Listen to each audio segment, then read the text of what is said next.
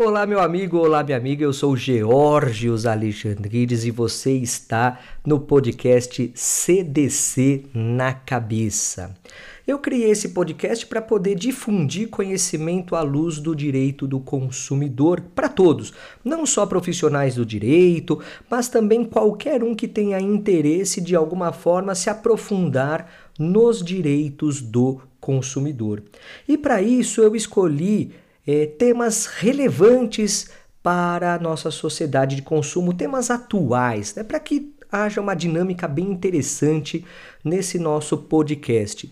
E o primeiro tema relevante que me veio à mente para esse primeiro episódio, para inaugurar o nosso podcast, não poderia ser outro senão a repercussão jurídica do coronavírus na nossa sociedade de consumo. Então vamos trabalhar aqui, vamos abordar a consequência ou as consequências que nós podemos tirar com relação ao que nós estamos vivenciando hoje com base no Código de Defesa do Consumidor. Aliás, é interessante porque muitas questões foram levantadas, eu recebi inúmeras questões é, nas mídias sociais falando, pô, mas espera aí, o que, que acontece com os é, contratos que foram firmados e que não vão ser concluídos, não vão ser executados?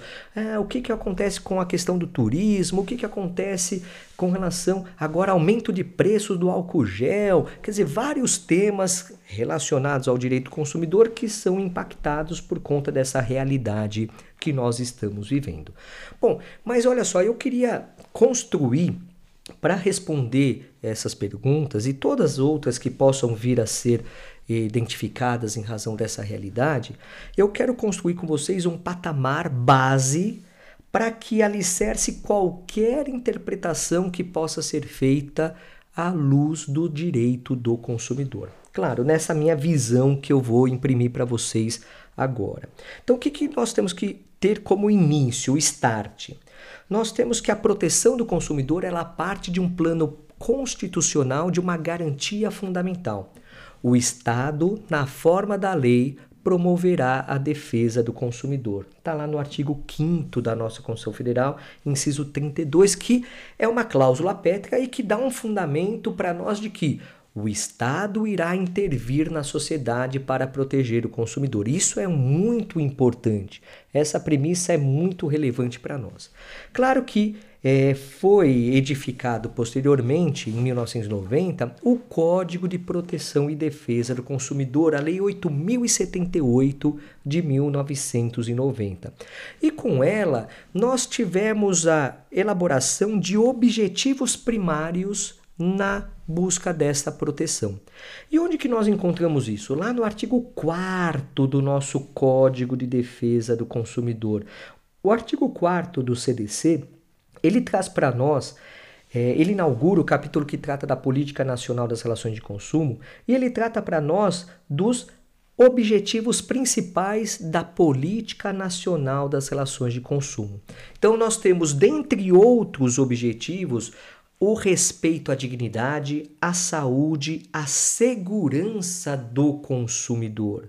Além disso, proteção de seus interesses econômicos, também passando pelo atendimento de suas necessidades, melhoria de qualidade de vida. Né? Esses são os principais objetivos aqui que o CDC estabelece para a defesa do consumidor, que é feita através de tudo quanto for norma, tudo quanto for política implementada para salvaguardar esse interesse na relação de consumo. Pois bem, por que, que isso é importante na nossa sociedade? Porque reconhecidamente o consumidor é vulnerável. E por que reconhecer que o consumidor é vulnerável é importante? Olha, quando nós reconhecemos que alguém é vulnerável, é o primeiro passo para gerar a sua proteção. Então, verifique que qualquer um que tenha a sua vulnerabilidade reconhecida acaba sendo protegido.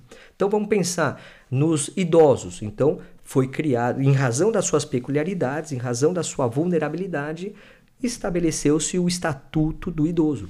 Da mesma coisa, as crianças, os adolescentes também têm um mecanismo de proteção próprio, o ECA, propriamente protege. Os consumidores não são diferentes, eles também têm uma vulnerabilidade reconhecida, porque eles estão, o consumidor, aliás, todo e qualquer consumidor, pelo simples fato de ser consumidor, ele está numa posição de inferioridade, numa posição de fragilidade, de, de, de debilidade perante o fornecedor. Ou seja, o, super, o, o fornecedor tem um poder e o consumidor ele é submisso.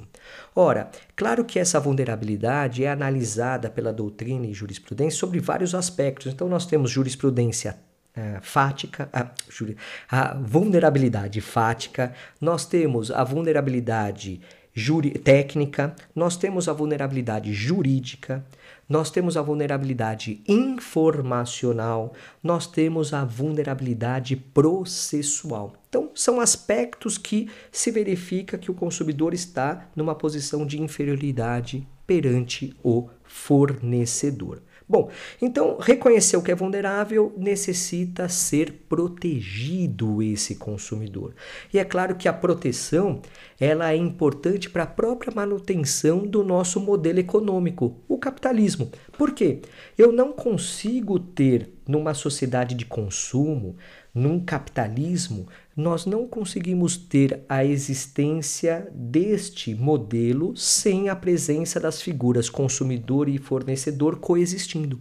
Então, se nós mantivéssemos o fornecedor com seu poder sem mecanismos de proteção ao frágil, ao vulnerável consumidor, nós geraríamos uma situação de que, mais cedo ou mais tarde, por uma questão de super eh, realização do é, poder do fornecedor, nós teríamos o consumidor se dissipando, deixando de existir, e o capitalismo deixaria de existir. Então, proteger o consumidor é proteger em maior grau o próprio modelo econômico que nós vivenciamos, o próprio capitalismo.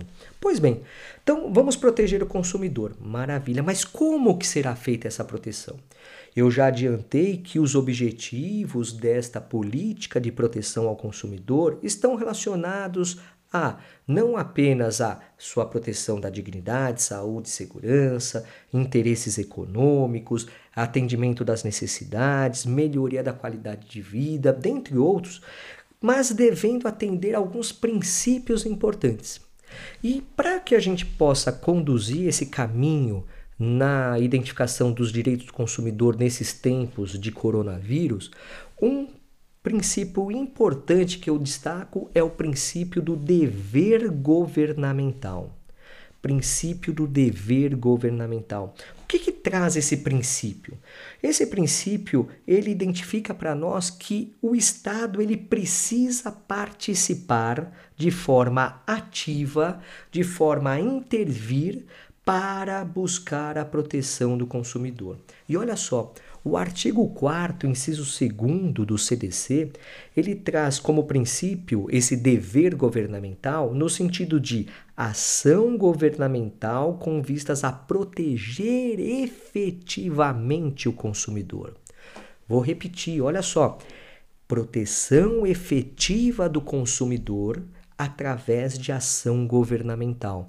Ação governamental que pode ser por iniciativa direta, pode ser através de desenvolvimento de associações, pode ser a, através da presença do Estado no mercado de consumo, pode ser pela garantia de qualidade, segurança, durabilidade e desempenho de produtos e serviços. Quer dizer, o Estado ele participa do mercado de consumo com vistas a proteger efetivamente. Olha só, essa palavra é muito importante.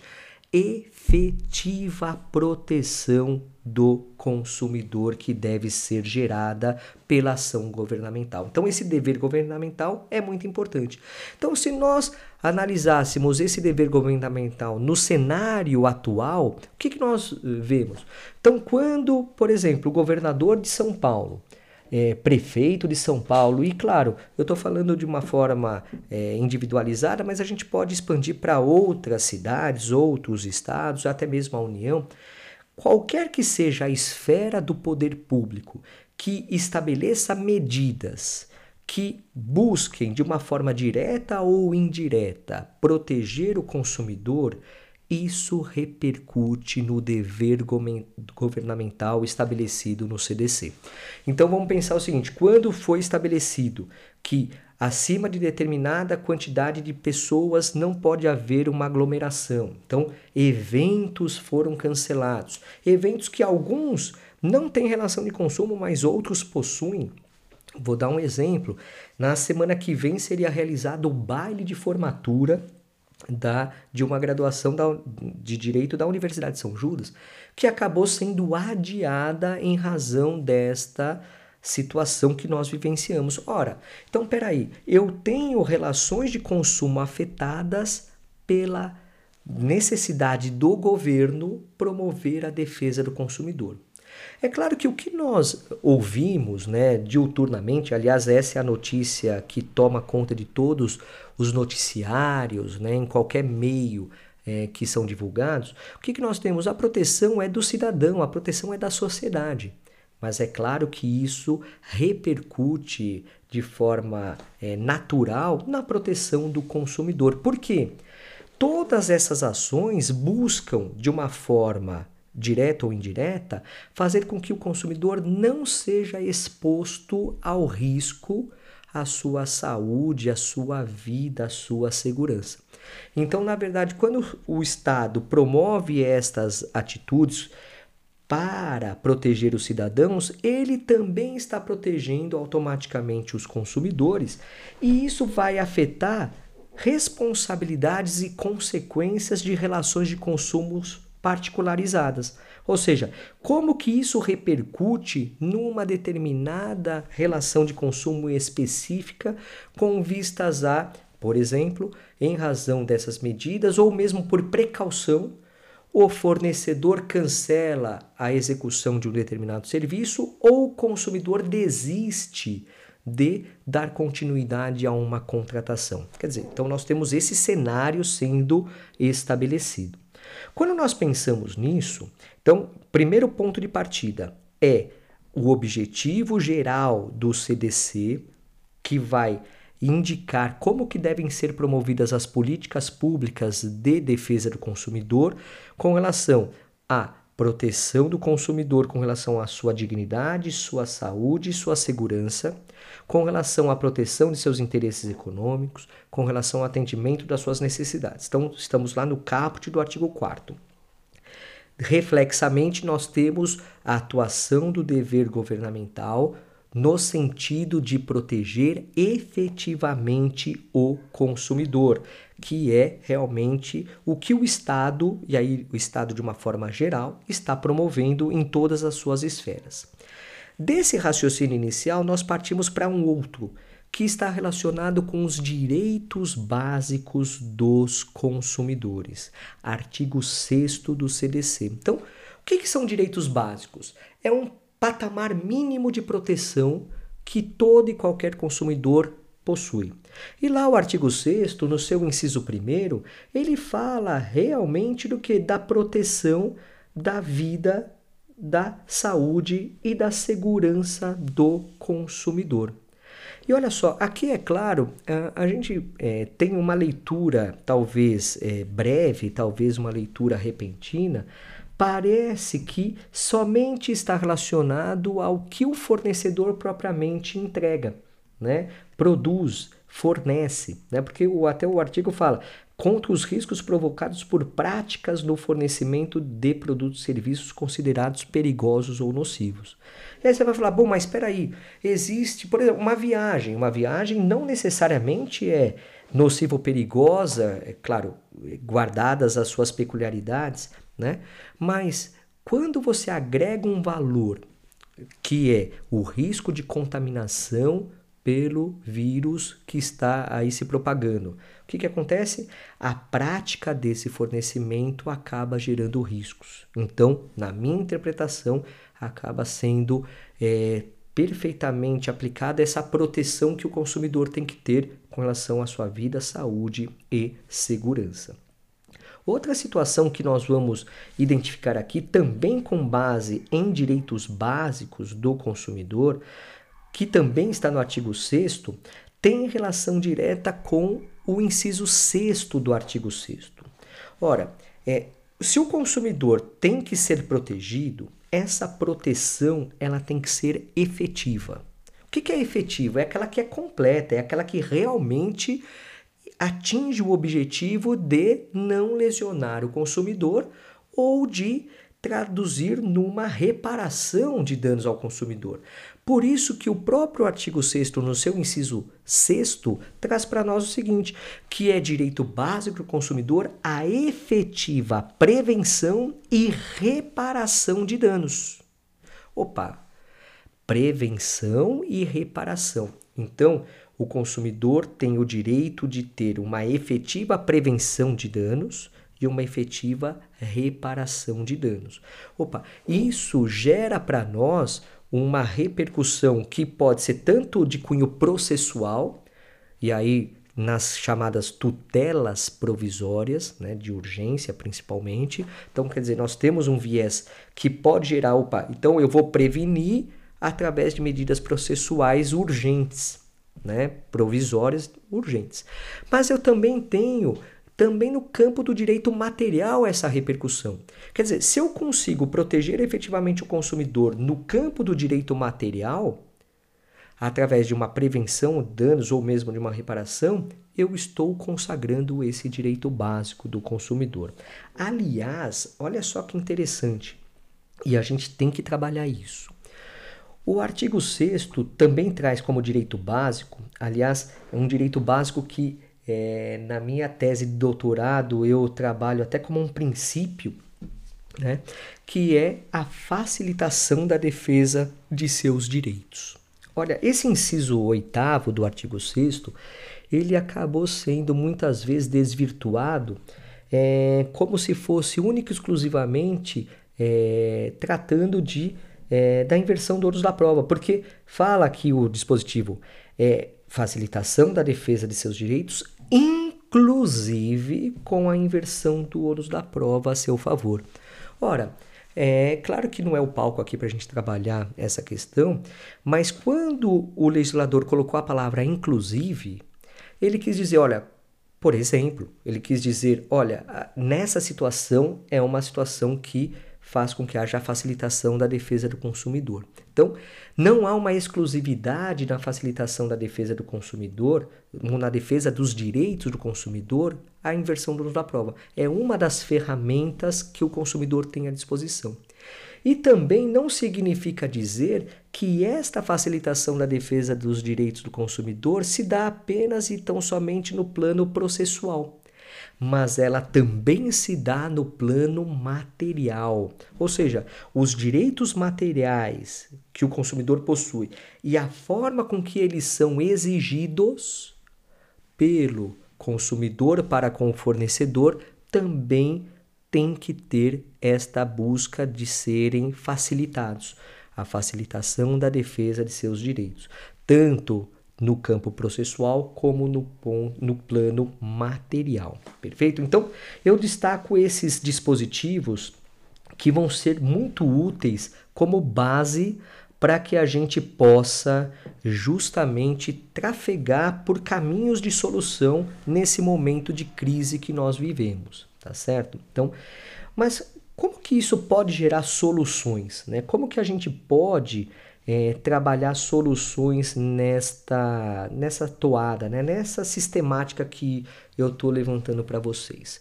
Pois bem, primeiro que a gente tem que tomar como um, um partido importante o seguinte: é, o fornecedor ele está agindo, ou melhor, a atividade que o fornecedor desenvolve, ela gera nocividade e periculosidade frente à realidade que está sendo observada do coronavírus?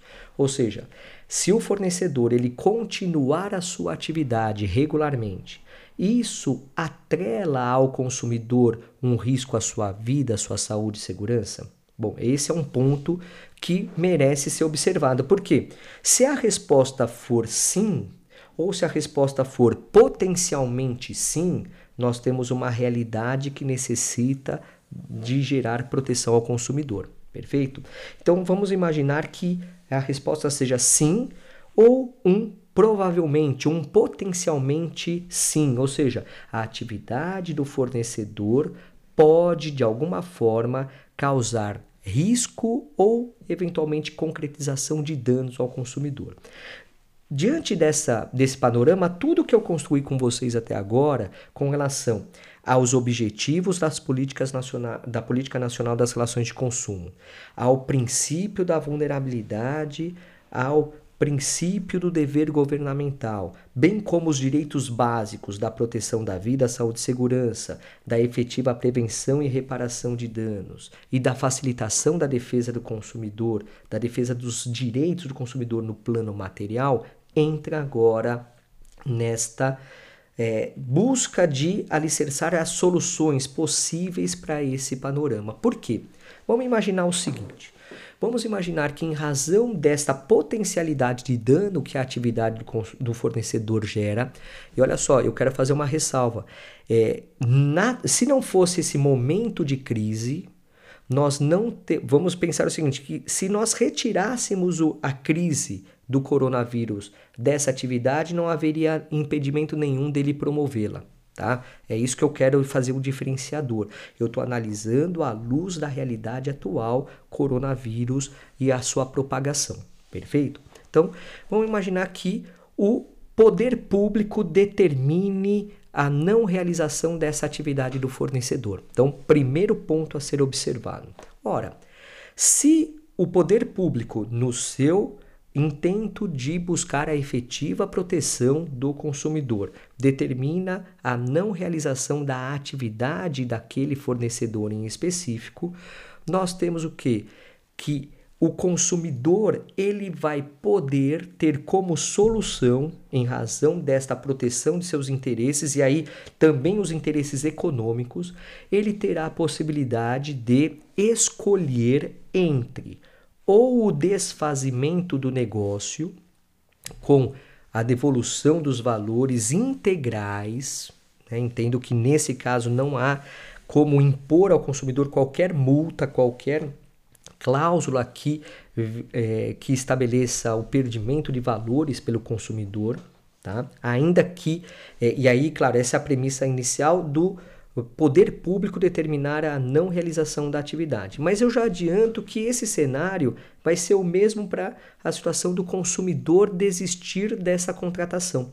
Por quê? Porque se ele continuar com a contratação, ele geraria também o que? Um risco, ele poderia se colocar em risco. Tá? Então, o desfazimento do negócio com a devolução dos valores sem qualquer desconto. Né? E aí, claro, quando a gente fala em devolução de valores, a gente fala em devolução imediata com correção monetária, tá? Correção monetária e de forma imediata. Mas é possível também nesse cenário ou nesses dois cenários que eu acabei abrangendo, né, o poder público determinar a não realização da atividade e o consumidor, para não se colocar em risco, desistir dessa contratação, né, é, ele pode o que? Claro, não desistir, mas ele poderia ter a escolha de remarcação do serviço para momento posterior a esta crise, quando for possível essa situação. Então é claro que muitas vezes, do ponto de vista fático, não será possível esta é, este reagendamento, né? esta busca de realizar o serviço em momento posterior. Muitas vezes o é, tá? Só que quando a gente traz essa é, situação, essa escolha que o consumidor pode ter, é, gera-se uma dúvida interessante aqui. Esta, por exemplo, essa remarcação do serviço, ela geraria custo para o consumidor? Né? Então, o fornecedor pode cobrar por este reagendamento? Então, vamos imaginar o seguinte: vamos imaginar que o consumidor, para evitar. Eu vi aqui no grupo da, da, dos pais aqui da, da, minha, da escola da, da minha filha, né? Muitos falaram assim, pô, eu vou cancelar o aniversário da, eh, de fulana, tá? vou cancelar, tá? Quer dizer, vamos imaginar que o buffet foi contratado, né? O buffet está contratado, o salão de festas, está tudo contratado e o consumidor fala, olha, para não colocar em risco a minha vida, a vida de todos os consumidores que lá estarão, sim, porque todos eles são consumidores, destinatários finais até. É, Para não colocar em risco todos os consumidores, é, eu quero o adiamento da festa. Aí vem o buffet, o salão de festa, o, o serviço conjugado que foi promovido, é, fala o seguinte: olha, é, não é possível, beleza, mas você vai ter que pagar pelo adiamento. Será que é legítima a cobrança desse valor para a remarcação desse serviço, para esse adiamento? Né? Eu entendo que não. A par de ter sido o consumidor que deu o ensejo a essa remarcação, porque a escolha foi do consumidor. Né? Nesse caso, é, o consumidor teria escolhido pela remarcação. Eu entendo que não haveria que se incidir qualquer ônus para o consumidor, porque ele está, na verdade, buscando uma proteção efetiva contra o risco que ele e outros consumidores poderiam estar em razão do desenvolvimento daquela atividade. Tá? Então eu entendo que não haveria que ter cobrança nessa situação, a não ser que eventualmente no caso concreto, e aí talvez não seja esta, este o melhor exemplo, mas se isso geraria de alguma forma um, um desequilíbrio contratual gigante, grande, para que fosse feita uma readequação, tá? Que depende muito de uma análise concreta, mas eu confesso que eu não consigo vislumbrar imediatamente uma situação que poderia ensejar esta realidade de é, justificar um adicional. Né? Então, por exemplo, o que eu tenho ouvido muitas vezes é: ah, você quer, mudando, né, do, do, mudando o exemplo, ah, você quer remarcar a passagem aérea, vai ter que pagar uma determinada, um determinado valor. Né?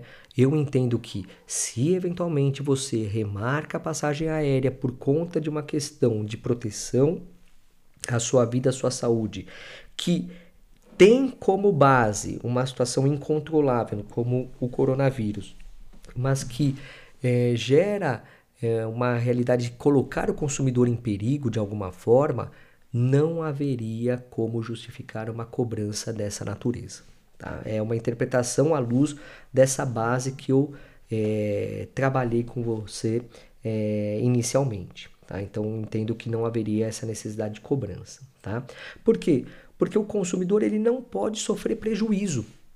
Se eventualmente alguém vai sofrer prejuízo, e vai realmente, infelizmente, essa crise vai gerar danos econômicos, financeiros grandes, esses danos eles são absorvidos pelo risco da atividade. Aí você vai pontuar, você deve estar me ouvindo falar, ah, mas espera aí, é, essa é uma situação incontrolável, como você bem disse, e essa situação incontrolável é um caso fortuito ou força maior que está até alheio à atividade do fornecedor. Como que você pode gerar para o fornecedor esta situação, né? essa imposição de ônus, se não é ele ou não está relacionado à atividade dele? Né?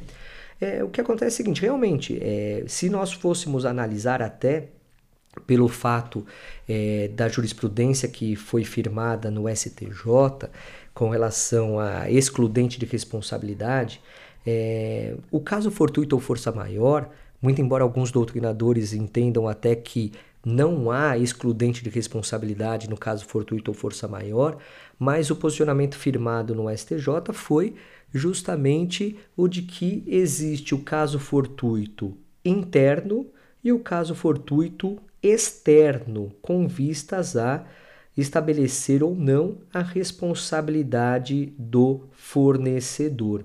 Né? Então, quando a gente pensa no caso fortuito interno ou externo, e aí eu estou me referindo à súmula 479 do STJ, o STJ apontou o seguinte: olha, se o caso fortuito ele tem relação com a atividade do fornecedor, ele será tratado como um caso fortuito interno. Agora, se o caso fortuito não estiver relacionado à atividade do fornecedor, é um caso fortuito externo. Claro que esse julgado ele acabou analisando as questões relacionadas a fraudes e delitos praticados por terceiros no âmbito de operações bancárias, né? E entendeu que justamente é um fortuito interno, porque o banco tem que proteger o consumidor com relação a fraudes que podem ser cometidas no âmbito da atividade bancária. Então, para o STJ, esse fortuito interno, ele impõe ao fornecedor a responsabilidade de indenizar o consumidor. Já o caso fortuito externo, ele exclui a responsabilidade do fornecedor, tá? Essa visão. Mas olha só, o que, que eu entendo nessa aplicação com base na realidade que nós estamos vivenciando? Quando nós pensamos no coronavírus, que é realmente é um caso fortuito ou de força maior, né? Aí depende da teoria que você segue, né? Mas ele a princípio seria um excludente de responsabilidade? Sim, é possível identificar que ele é um excludente de responsabilidade. Mas quando a gente fala em excludente de responsabilidade para o Código de Defesa do Consumidor, isto é com vistas à reparação de danos. É com vistas a promover a indenização. Tanto que é, essa questão de excludente está tratada onde? Na responsabilidade pelo fato do produto ou do serviço. É aí que nós estamos no CDC, artigo 12 e artigo 14 do Código de Defesa do Consumidor. Perfeito? Mas olha só, perceba que em nenhum momento eu aqui estou falando sobre reparar danos ao consumidor.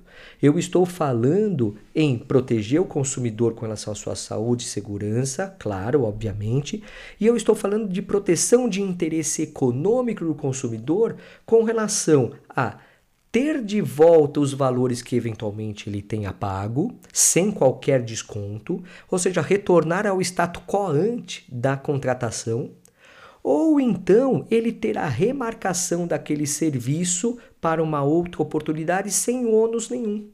Opa, então peraí, eu claro que eu estou é, protegendo o interesse econômico do consumidor, mas eu não estou falando aqui em reparação de danos para gerar discussão sobre excludente de responsabilidade, porque eu entendo nesse caso que o fornecedor ele não pode é, ser compelido a indenizar danos que o consumidor certamente terá, mas que é, não estão relacionados à, à atividade do fornecedor. Perfeito? Então, é claro, por exemplo, vou dar um exemplo é, simplório aqui, voltando até o caso do buffet. Né? Princesa Sofia é, faz aniversário dia 29 de fevereiro. Pô, é um dia específico, né? Só de 4 em 4 anos. Né? Então imagine é, que poderíamos pensar em danos caso a festa não, poder, não pudesse ser executada, realizada no dia 29 de fevereiro. Vai, vamos pensar que é possível pensar em algum tipo de reparação de danos. Mas qual seria a responsabilidade do fornecedor se a não realização do evento fosse em decorrência do coronavírus. Ora, eu não posso impor para o fornecedor a o dever de indenizar nesse caso. Entendo aí que seria um caso fortuito ou força maior externo, mas para fins de reparação de danos. Agora, com vistas à devolução dos valores é, da contratação sem nenhuma multa ou eventualmente a remarcação para uma outra data, aí eu não estou falando em reparação de danos. Claro que eu falo em proteção de interesse econômico, sem sombra de dúvidas. Claro que o fornecedor, nesse caso, ele vai sofrer um prejuízo próprio da sua atividade, mas eu não estou colacionando reparação de danos que possam ter sido identificados em razão do fato de que de que eu não posso impor uma responsabilidade para o fornecedor nessa reparação, já que é alheio à atividade dele e à situação posta. Perfeito? Então, olha só, é, justamente esta situação vai gerar uma necessidade de nós protegermos o bolso do consumidor. Sim, vai gerar essa necessidade de proteger o bolso do consumidor. Só que é, com relação ao que fora efetivamente contratado para restituição de valores de forma imediata, com correção monetária, sem é, qualquer abatimento relacionado à multa, sem imposição de qualquer sanção, ainda que tenha sido o consumidor que tenha desistido, ou eventualmente o fornecedor que tenha cancelado, ou tendo partido pelo dever é, do poder público, né, no seu dever governamental, ou então na remarcação desse serviço quando possível, salvo situações excepcionalíssimas em que pode haver aí um desequilíbrio a ser identificado no caso concreto para verificar se é ou não, naquele caso, necessário ter uma recomposição de valores por conta das peculiaridades que vão ser analisadas, tá certo? Porque o princípio do equilíbrio também tem que ser observado, tem que ser bem observado aqui, tá? Agora, o que, que nós temos que é, verificar? Então, vamos, vamos sintetizar aqui o que eu trabalhei até agora. For, deve, o, o Estado, o poder público, cancela as atividades.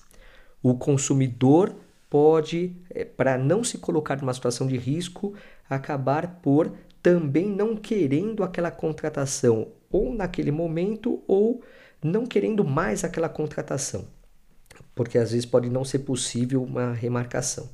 E também o fornecedor, por cautela, para não colocar o consumidor em risco, ele pode não querer realizar a sua atividade. Em qualquer uma dessas três situações, eu entendo que o consumidor pode escolher entre o desfazimento do negócio com devolução de valores, sem qualquer tipo de imposição de sanção, de multa contratual, ou então ele pode remarcar para uma é, para uma realização de serviço em data futura, sem esses riscos, a princípio sem nenhum ônus, em regra sem nenhum ônus. Só excepcionalmente no caso concreto que deverá ser analisado para manter o equilíbrio, aí sim analisar se há ou não necessidade de algum tipo de recomposição para o fornecedor. Perfeito? Então, essa é a identidade, essa é a realidade que eu é, identifico é, com base na situação que atualmente vivemos. Perfeito? Então, essa é uma verificação. Tá? É claro que nós temos inúmeras outras repercussões que podem ser analisadas com base é, no coronavírus, né? com base nessa realidade que nós vivemos. Então, é, por exemplo, práticas abusivas. Sim, nossa, muitas práticas abusivas podem ser é, podem ser identificadas, né? Então, é, desde a situação, vamos imaginar o seguinte, até é, colocar uma situação concreta. Tá? Meus pais são comerciantes. Meus pais têm uma loja de materiais de construção. Tá? E a loja de materiais de construção, não sei se você sabe, ela vende, comercializa é, máscaras. Máscaras para poeira, coisas assim, tá? Que agora estão sendo muito utilizadas, né? Para tentar evitar contaminação, tá? Então, essa é uma situação.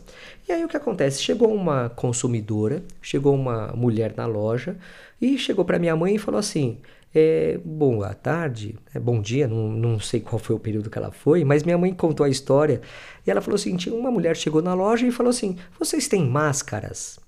Né, para evitar contaminação, poeira, falou, olha, a gente tem essa máscara que é voltada muito mais para pó, para a questão da construção mesmo, né, pedreiros, tal, é, marceneiros, tudo.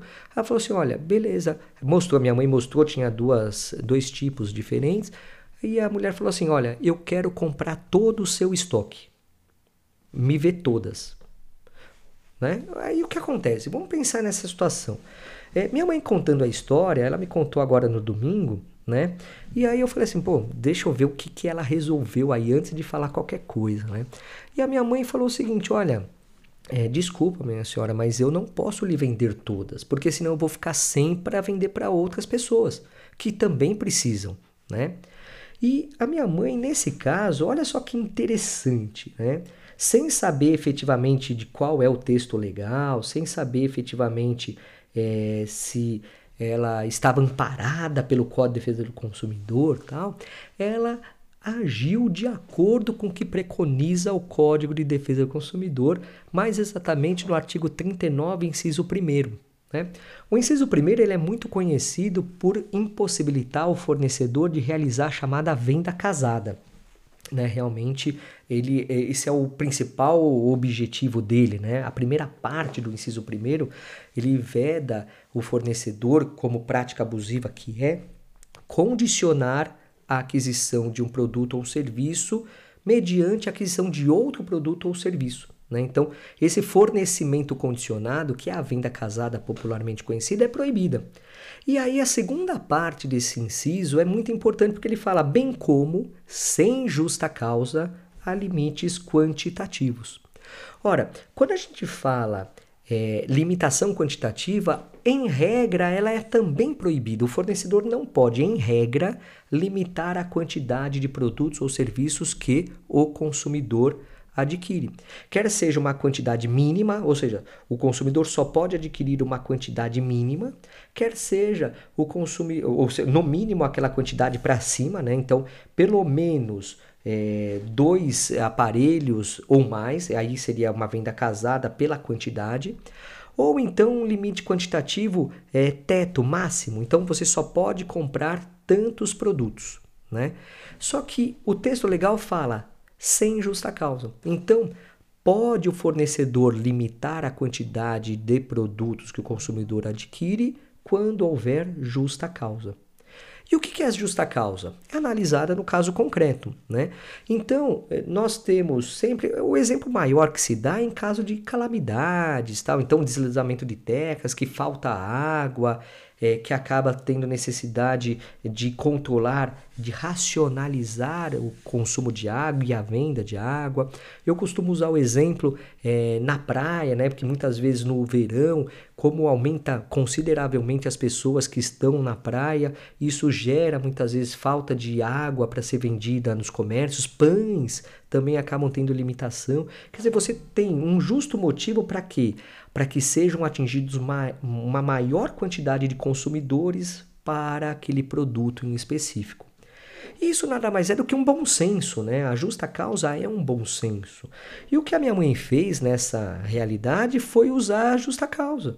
Né? Justa causa para limitar a quantidade. Falar, olha, desculpa, mas você não pode comprar todo o meu estoque porque eu preciso atender a demanda dos demais consumidores, tá certo? E ela, no meu entender, ela usou adequadamente o texto legal sem necessariamente conhecê-lo. Depois eu expliquei para ela, ela falou: "Ah, sério, eu não sabia que falar isso realmente". Mas o que que ela usou? Bom senso. Aliás, o direito nada mais é do que bom senso, né? E ela acabou se valendo disso para resolver uma situação é, sem a necessidade de ter me ligado e, sem, e observando o direito do consumidor. A única advertência que eu fiz a ela foi: olha, isso precisa estar bem claro para o consumidor. Então, a partir de agora, segunda-feira, você vai colocar uma placa falando: olha, máscaras são vendidas na quantidade máxima de tanto. Vê proporcionalmente o seu estoque qual é a quantidade máxima que você pode ofertar para o consumidor né nessa limitação. Então foi feito isso. Então olha que interessante esse caso que claro eu estou falando isso para máscara mas pode você ter a identidade disso para o álcool gel é, álcool em gel, né? Você pode ter isso para outras é, situações, outros produtos. Aliás, é, eu já ouvi comentários que em alguns mercados está faltando papel higiênico, outros produtos de primeira necessidade e tal. Então, vale para tudo isso. Essa limitação quantitativa, desde que haja justa causa, e infelizmente nós estamos vivendo um momento de justa causa para a limitação quantitativa em razão do desabastecimento dos produtos no mercado de consumo. Mas isso não significa que o fornecedor pode, de outro lado, e aí vem outra prática que está sendo comumente, aumentar preços de produtos. Ah, olha só, isso é importante de ser observado. Por quê? Porque é, eu ouvi relatos, né? aliás, eu fiz uma live no Insta é, que muitas pessoas falam: nossa, é, tem álcool em gel sendo vendido agora por quase 40 reais. Aí eu perguntei, pô, eu não, não é um produto que eu costumo comprar, né? Sinceramente. É, e aí eu perguntei, mas quanto que costumava custar, né? Qual que era o preço normal? Ah, entre 8 a 10 reais, mais ou menos. Claro que vai depender da marca, do tamanho do frasco, obviamente, tal. Mas olha só, essa situação do fornecedor se valer da realidade que nós vivemos para aumentar preços não faz parte daquela lei da economia chamada de oferta e procura. Não está lá. Não, isso é uma prática abusiva de elevar sem justa causa o preço de produtos ou serviços. Está lá no artigo 39, inciso 10, que aliás é uma mera repercussão do inciso 5 do artigo eh, 39, que fala que é prática abusiva o fornecedor exigir do consumidor vantagem manifestamente excessiva. É só um detalhamento dessa prática, porque o fornecedor, ao vender muito mais caro, ele está tendo uma vantagem excessiva do consumidor, que é o pagamento. Então, isso já se configuraria uma prática abusiva, só que aí o inciso 10 ele vai bem direto ao ponto elevar sem justa causa o preço de produtos ou serviços. Tá? Então, eu entendo que o fato de não ter é, um abastecimento adequado desse produto e um aumento considerável da demanda atual para esses tipos de produto não justifica o aumento de preço. O aumento tanto quanto está sendo observado em alguns fornecedores, tá certo? Nessa atuada, o que, que vocês podem fazer? O que, que você pode buscar de direito? É, liga para o PROCON. O PROCON vai lá e vai autuar essa empresa, uma sanção administrativa que tem um peso muito grande é, para proteger o consumidor. Você pode também até falar: bom, diante da necessidade, eu comprei, e agora?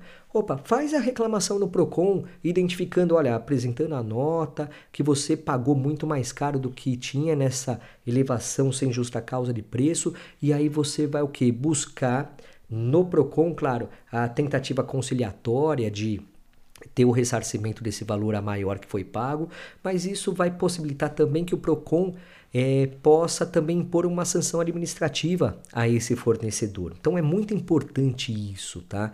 Que o consumidor, ainda que não agora, mas posteriormente, busque fazer valer esse seu direito, tá? É muito importante isso também. Tá? Então, são práticas importantes que a gente tem que identificar agora no mercado para verificar se elas são ou não são abusivas, se são ou não ofensivas ao direito do consumidor. Perfeito? Então, olha só, esse foi o nosso primeiro episódio do podcast do nosso CDC na cabeça. É, por favor, se você quiser, mande sugestões, dicas, críticas, choros, requerimentos, solicitações, trocas ou permutas para as nossas redes sociais, para o nosso e-mail que está identificado, para que você possa então é, participar, contribuir com o nosso podcast, perfeito? Esse foi o nosso primeiro episódio, espero que você tenha gostado. É isso aí, CDC na cabeça, bora lá, bora que dá. Abraço!